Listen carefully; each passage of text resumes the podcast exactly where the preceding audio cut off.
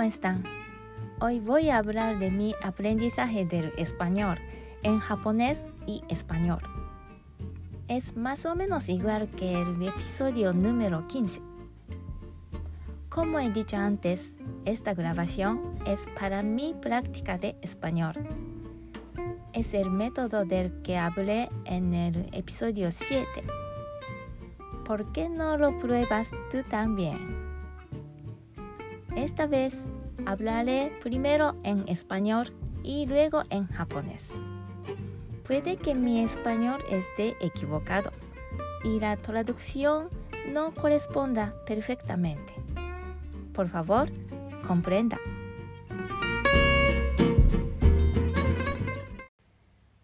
Empecé a estudiar español porque mi esposo fue trasladado y nos íbamos a México. Así que me compré un libro y empecé a estudiar español antes de ir a México. Pero no pude aprenderlo muy bien. Antes de empezar a estudiar, lo único que sabía de español era gracias. Me costaba mucho solo recordar los días de la semana y los números. スペイン語を勉強するようになったきっかけは夫の転勤です。 夫の仕事で家族でメキシコへ行くことになったからです。それで早速本を買ってメキシコへ行く前に勉強を始めました。でもなかなか覚えられませんでした。それまでに知っていたのはグラシアスだけです。曜日や数字を覚えるだけでも大変でした。Después de que nos mudamos a México, hice todo lo posible por hacer input. Dejaba la televisión encendida. Al principio me dolía la cabeza, ya que no entendía nada. Solo me sentía que era ruidoso. Pero luego empecé a ver programas infantiles y poco a poco empecé a entender. Esos programas hablan despacio y claramente y repite muchas veces, por lo que era más fácil de entender. メキシコに行ってからはとにかくインプットをしました。テレビをつけっぱなしにしていました。初めのうちは頭が痛くなりました。だって全然わからないから。うるさいとしか思えませんでしたでも子供番組を見るようになって少しずつわかるようになりました子供番組ってゆっくりはっきり話すし繰り返しが多いのでわかりやすいですよね Aparte de eso, solía ver las comedias estadounidenses con doblaje. iCarly, y Drake y Josh fueron mis favoritos. Yo los veía porque no solo eran divertidos, sino eran más fáciles para mí. Me parece que el doblaje es más fácil de escuchar para los principiantes. ¿No es así?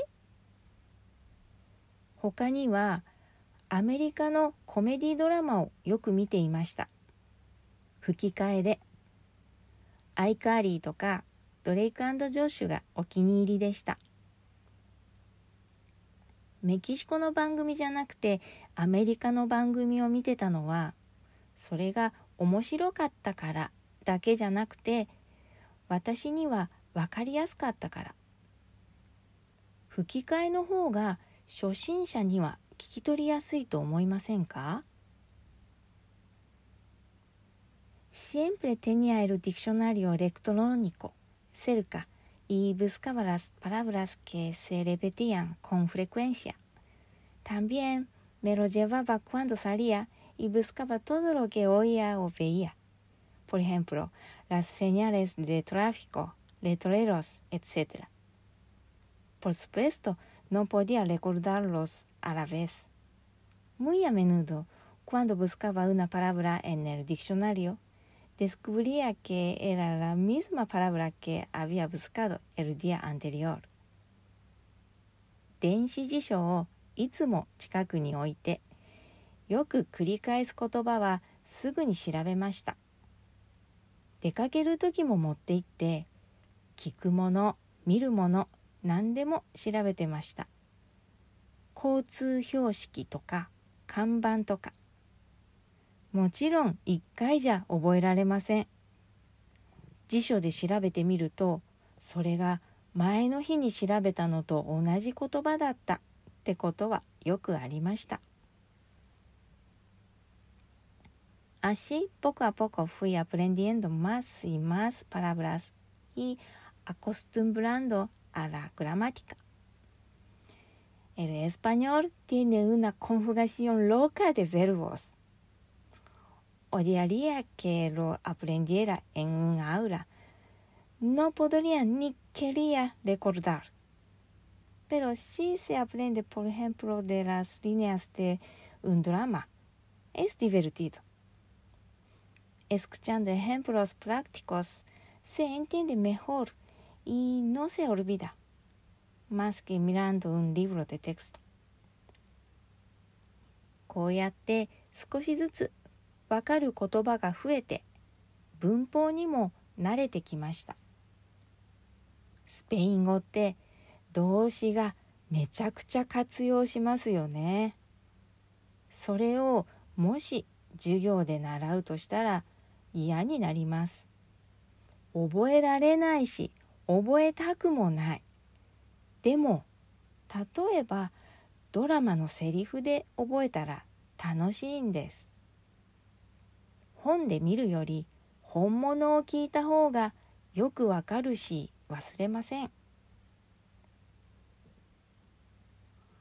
Fue una experiencia muy divertida entender poco a poco el español de esta manera. Cuanto más lo hacía, más me gustaba el español. Y la ruidosa televisión, que al principio me daba dolor de cabeza, pasó a ser aceptable, más bien tranquilizador. Se convirtió en una agradable música de fondo. こうやってスペイン語をだんだん分かっていくのがとても楽しかったですやればやるほどスペイン語が好きになって最初は頭が痛くなっていたうるさいテレビも平気になりましたむしろ落ち着く気持ちのいい BGM になりましたアイウンルガールドンデアプレンディムーチョエスラクラセでボルダードトラバハモスエンラカサデラマエストラトマンドカフェイドゥルセスイチャルランドラミタデラスアルムナスエランハポネサス pero también venían mexicanas y eran amigas de la maestra. 一つとっても勉強になった場所があります。それは刺繍教室です。先生のお宅でコーヒーやお菓子をいただきながらおしゃべりをしながら刺繍をします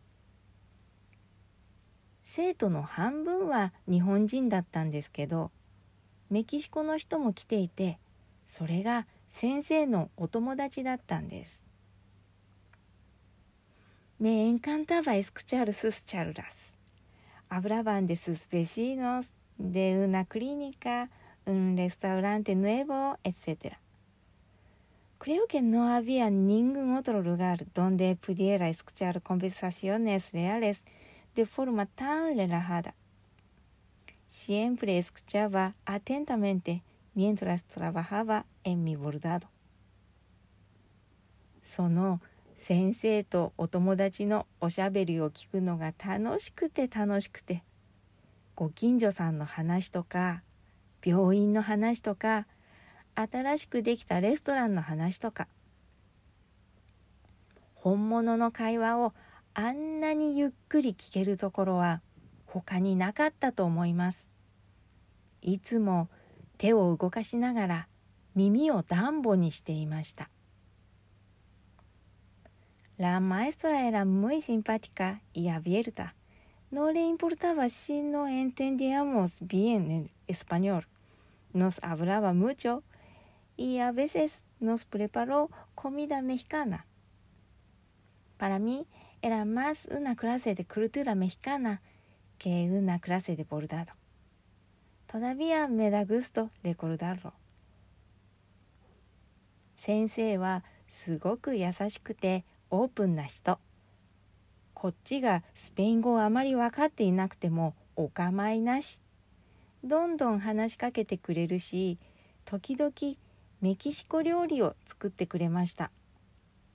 私にとってあそこは刺繍教室というよりメキシコ文化教室でした今でも思い出すとあったかい気持ちになります Esta experiencia me lleva a creer que si uno quiere hablar una lengua extranjera, debe aprenderla de oído. Puede ser que yo tenga más conocimientos en inglés que español, pero el más fácil de hablar es español para mí. Por supuesto, viví en México, así que no es una sorpresa. この経験でつくづく思ったのは外国語は話したいなら耳から覚えるべきということです私の場合知識は英語の方が多いかもしれないでも話しやすいのはスペイン語もちろんメキシコに住んでいたから当たり前です Sin embargo, el inglés lo estudié más de 10 años en la escuela, así que creo que debería ser capaz de hablarlo un poco más. pero no. Eso es probablemente porque no aprendí por mis oídos, sino mis ojos. Leía y escribía, casi todo fue gramática. Así era la época. El objetivo no era saber hablar, sino saber leer. でもね、 英語だって学校で10年以上も勉強してたんだからもうちょっと話せてもいいんじゃないかと思うけど全然ダメです。それは多分耳じゃなくて目で勉強したから。読んで書いて文法ばっかり。そういう時代でした。勉強の目的は話せることじゃなくて読めることでした。Por otro lado, el español lo aprendí de oído. Cuando hacía input todos los días, aún no podía hablarlo, pero a veces unas frases salieron de mi boca. Me sorprendí a mí misma. Probablemente eran las frases que había escuchado muchas veces. Creo que estaban almacenados en mi cabeza como datos sonoros y salieron como se necesitaban. 一方、スペイン語は耳から覚えました。ひたすらインプットをしていた頃、話すのはまだまだできなかったけど、時々口から勝手にスペイン語のフレーズが出てくることがありました。自分でもびっくりしました。多分何度も聞いたフレーズだったんですね。そういうフレーズが頭の中に音のデータとして溜まっていて必要な時に口から出てきたんだと思います。Así que si uno quiere hablar, la gramática no es lo principal. Lo primero es escuchar. Escucha un montón de frases reales. Escuchar mucho nos lleva a hablar. Estoy segura de eso. ¿Qué opinas? だから話したいなら文法が先じゃなくてまずは聞くこと本物のフレーズをたくさん聞くたくさん聞くことは話すことにつながるこれは自信を持って言えますあなたはどう思いますか